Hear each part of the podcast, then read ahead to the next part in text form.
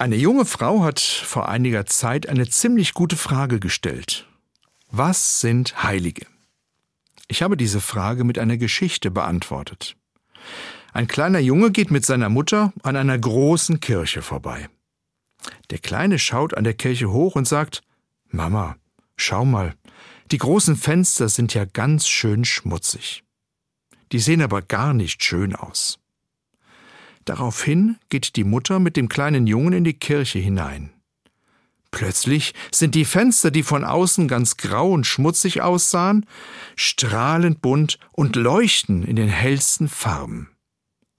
Da staunt der Junge und er schaut sich die Fenster ganz genau an. Über dem Altar ist ein besonders schönes Fenster zu sehen. Es zeigt viele Heiligenfiguren. Durch eine Figur strahlt die Sonne hindurch. Dadurch ist sie besonders hell. Mama, wer ist das? fragt der kleine Junge. Die Mutter antwortet, das ist eine Heilige. Es ist die heilige Barbara. Das merkt sich der Junge gut.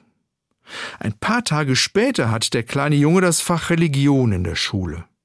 Der Lehrer fragt, wer von euch kann mir sagen, was ein Heiliger ist? Der kleine Junge meldet sich und sagt, ich weiß es. Ein Heiliger ist ein Mensch, durch den die Sonne strahlt. Nach dieser Geschichte habe ich noch gesagt, ich kenne viele solcher Menschen, durch die die Sonne strahlt. Es sind die Menschen, bei denen ich das Licht Gottes spüre.